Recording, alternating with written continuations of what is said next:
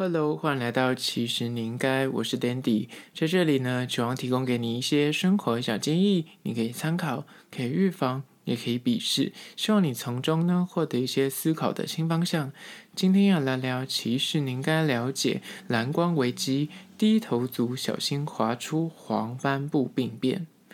你知道现在不管是在路上走，或是捷运上面的乘客、公车族啊，甚至连机车，现在都要在那个龙头上面都要装上那个放手机的装置。之前呢就有立法，就是开罚说骑机车的话禁止用手机这个条款。之前这个罚则是说你要从包包里面拿出手机，等红绿灯的时候拿出来用，可能就会有些罚款。但是因为现在大家就知道。偷吃布就直接在那个机车龙头上面装一个可以放手机的手机架，那这样子呢就没有算是说，哎，拿出手机的概念，直接就是放个这样滑，因为这样可能是 Foodpanda 或 Uber E 这样的外送平台，的确需要手机导航。因此，就是这个法则就感觉是形同虚设，因为他就直接装了一个手机夹在它的龙头上面，就没有办法说他就是直接拿出手机出来用，就很难去界定这个法则。那更不用讲，哪怕你不是所谓的外送平台的服务员。就是图一个方便，你也会想要在龙头上面装，所以很多人就是无时无刻都在滑手机，哪怕骑车也在看手机的一幕。所以呢，在滑滑开心之余呢，你知道还是要注意眼球的健康。今天就聊聊关于说到底蓝光危机这件事情，可能会默默影响你的视力。那在实际进入主题之前呢，一样来分享一间，就是位于士林捷运站一号出口的一个小的日式餐厅，叫做。宝屋。寿喜烧，他们家呢，就是营业时间是从十一点半到下午的两点，中间有休息时间，然后到下午的五点到晚上的九点，它可以被誉为是类似那种深夜食堂风的一个日式料理店。它主打就是他们家的寿喜烧，还有一些定食，就很日式的餐厅。然后我为了就是介绍这间店，然后之前还去吃了一次。他们家的蔬菜分量真的很多，他们家的寿喜烧就是如果你没有办法跟亲朋好友就相约去吃那什么 Momo Paradise，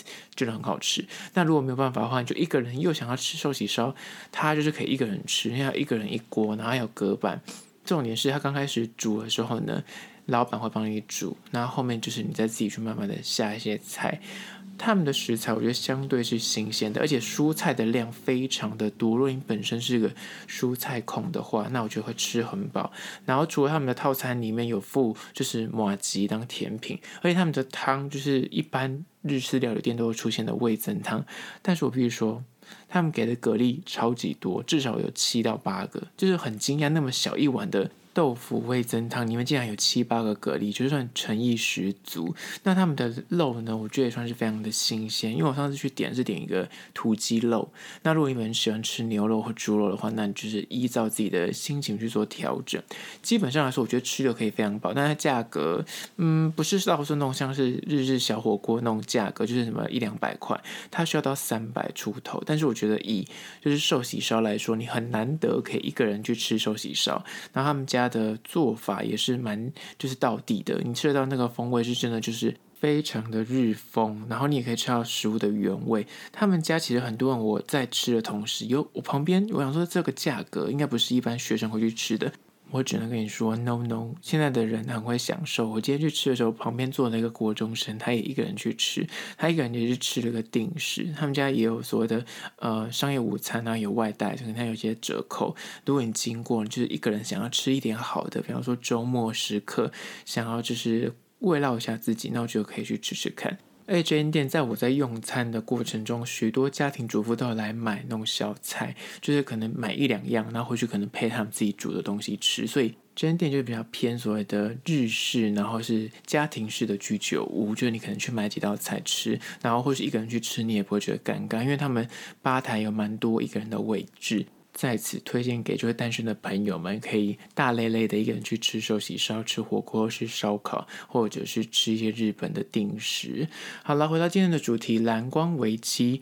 低头族小心滑出黄斑部病变。讲到现在这个，那。世道呢？就是每个人手上都一定有手机啊，甚至有些人连平板啊、笔电啊，家里的那个超级大的电视荧幕，就是你眼睛就是离不开荧幕，不管走到哪里，不管你是在家还在公司，还是在任何地方，就是可以眼睛去盯着荧幕，一直不停的在划手机。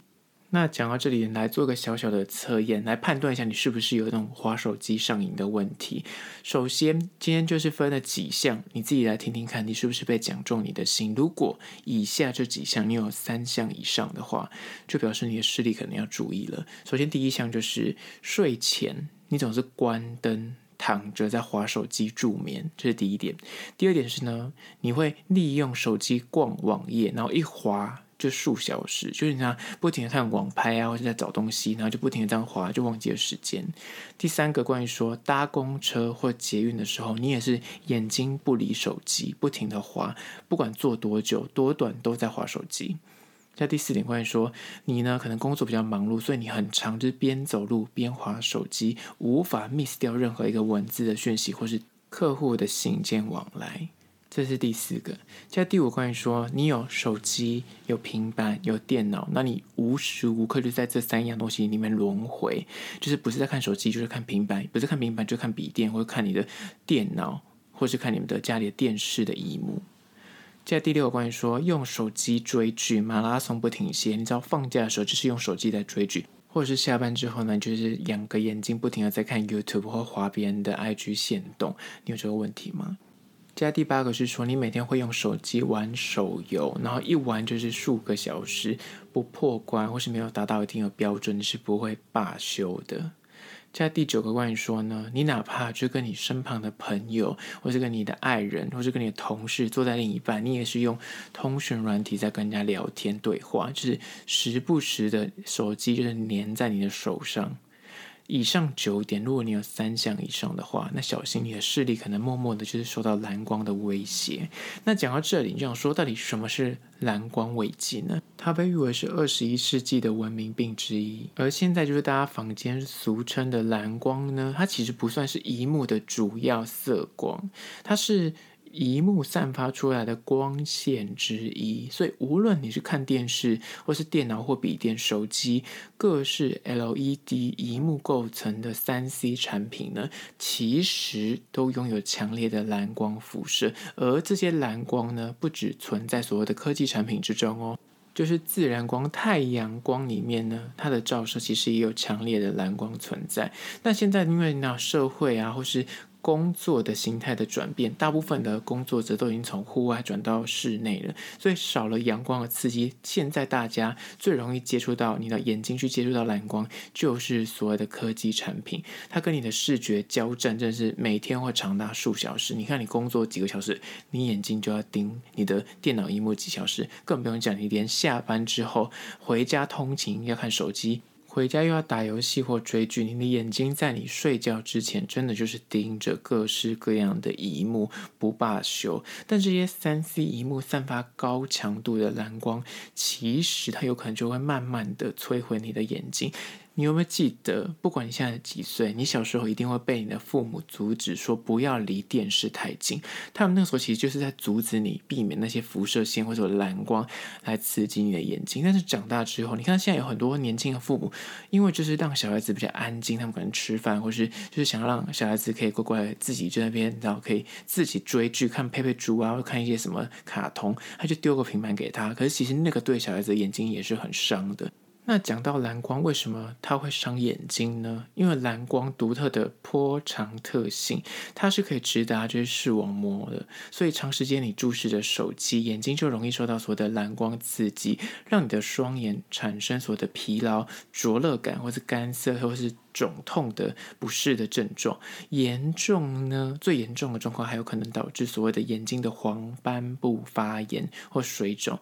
导致加速黄斑部病变的产生，所以千万要留意。那以下几个状况来分享下，你一定有这样的经验。如果你乘车很喜欢滑手机的话呢，人手一机的时代，那上班族上班就是长时间已经在盯着笔电或盯着桌机的萤幕。你上下班之余，大家还是想说啊，难得就已经下班了，要忙里偷闲，赶快去看一下新的资料，或是消遣娱乐一下。在车震之中，或是搭捷运的时候，你就会要抓紧时间猛滑手机，想要偷一点自己的悠哉时刻。但是在摇晃的那个车厢里面，或是你坐公车，那车都是很晃的，它就会更加的费力，让你在眼睛，因为你要捕捉那个狭小萤幕的字句或图像，这样手机就是发着闪光，会让你眼睛更酸涩疲劳，严重呢还会导致所谓暂时性的晕眩。有时候你让那个萤幕突然变太亮，你起来看到真的也是会有点晕。那解决之道呢？就是请你避免，真的是坐公车或是坐那种很摇晃的捷运啊，或是你被人家载的时候，长程你会反而返乡车潮，那个坐在后座的时候。真的要当心，在那种强烈摇晃的车体上面呢，就是不要长时间利用手机。如果有急需的话，那可能就是等，比方说要那个休息站啊，或是当那个车在那个比较平稳的时候，赶快去解决这些事情。在移动中，就是车体会摇晃，或者在坐公车的时候，你就不妨可以改成听音乐，你要不要去一直盯着那萤幕追剧，或者看一些文字，它可能会加剧你的闪光之外，你的眼睛也容易因此而就是感到疲惫而受伤，所以要小心。那第二个关于说，很多人很喜欢在睡前的时候滑手机，这个是变成很多人的一种仪式。他睡前没有滑手机，就很难以入睡。就是睡觉之前，他一定要跟他的手机温存一下，尤其是他会把电灯全部关掉，在一片漆黑之中，然后再滑手机或平板，或者在追剧。尤其在那种所谓的昏暗的室内呢，你知道，瞳孔放大的状况下。蓝光更是你知道毫不留情的长驱直入，直达射到你的眼底去，你眼球的感光细胞更是敏感，就更容易受损。所以双眼在那种到小黄灯，或是你根本就没开灯的状况下，你又开手机在看手机的话，双眼就会被你的蓝光给侵蚀，就会导致所谓的畏光干涩，或是视力模糊，会慢慢的找上你。解决之道呢，就是如果你真的睡前喜欢滑手机，那至少请你看。开灯就开一些日光灯，不要在那种全部是暗的地方再看手机。然后时间也不宜过长，你可以设定，比方说就是规定自己好，那我睡前想小滑一下，那滑个十分钟就好了。不要一滑就是那种用来追剧，可能一追就一两个小时过去。眼睛就是在这种状况之下，如果你长时间又是盯着那个荧幕看，就更容易受伤，这千万要留意。现在第三种最常发生的状况呢，就是边走路边滑手机。刚刚说了在机车族啊，或是单车族，或者现在开车应该还是都不能用手机。但在行人的这个部分呢，还没有明确的立法规定，所以呢，现在走路他还是会边走边滑手机。有时候你看他那种喜欢边走边滑的人，他也会挡路，然后或者他自己都没有在看路，真的很危险。还有会撞到一些小朋友或是一些狗狗，那这些都会导致行人就是用路的安全。那更不用讲，在行走之间，因为光线这样晃会晃嘛，所以那个光线不定。你的手机即便它再有智慧，它也无法随着你那个找太阳光的光影，或是你忽然走到骑楼，或是走到外面的那个太阳光之下，它无法立刻去调整那个荧幕的亮度。而且更不用说，你在走路的时候，因为会摇晃，你的眼睛必须要更。集中注意力在那个荧幕上面，它就会加剧眼睛的负担。那解决的方法就是，喜欢边走边滑手机的人，我觉得还算是少数了，因为大家还是会怕，就是自己走路会跌倒或什么之类，或是怕撞到别人。这些行为可能就是多半是出现在那些工作很忙，或者突然来个讯息，那就会建议说，如果真的非滑不可。至少先站在个定点，把事情解决完再去走，然后不要边走边滑，不然真的是会害人又害己，那真是得不偿失。那关于说刚以上这些所谓的蓝光危机呢，除了刚刚说的这些细项你可以去做改进之外，还有一些小小的撇步，就关于说你可以买一些俗称的蓝光保护贴，它是防蓝光的保护贴，就贴在手机的那个手机壳上面。那或者是说的防蓝光的 App，现在苹果系统 iOS。其实是可以，既有那个光线那边长按的话，你就可以选择有个就是夜夜蓝，夜蓝就是它有点像防蓝光的效果。以上这几个东西，它其实算是治标不治本，但是你可以稍微做一点点的预防。而且我告诉你，不要以为你就是贴那个防蓝光的保护贴，或是你有下载一些什么 app，就可以大肆的划。那个有很多人就说，如果你用了那所谓的防蓝光 app，或是你用了那个保护贴，它会让你的荧幕变暗一点点，所以你反而要更集中注意力在那个荧幕上面，所以也不宜长时间的使用。反而有时候你要，你以为贴这个就万无一失，就可以保护你的眼睛，那反而加剧你就是。花超久，或者追剧追超久，还是会让你的眼睛受到伤害。它只能够降低蓝光的侵蚀，它并没有办法全面的消除蓝光。所以在使用这些三 C 产品之前呢，你就是要留意一下使用的长短、身处的环境，或是身处的光线是否充足，要让你的眼睛适度的休息，才能够真的去做到预防双眼过劳的问题。讲到这里，为什么要做这一集呢？我跟你讲，我身边真的所有的长辈。不是经历过手机年代的长辈，大概是六七十岁以上，他们就是过老花眼之外，现在很多人都有白内障，或是眼睛看电视都看不清楚，更更不用讲，我们这个年代真的是从我们大家年轻的时候就开始在用什么看电视啊，或者滑手机、用笔电跟用电脑。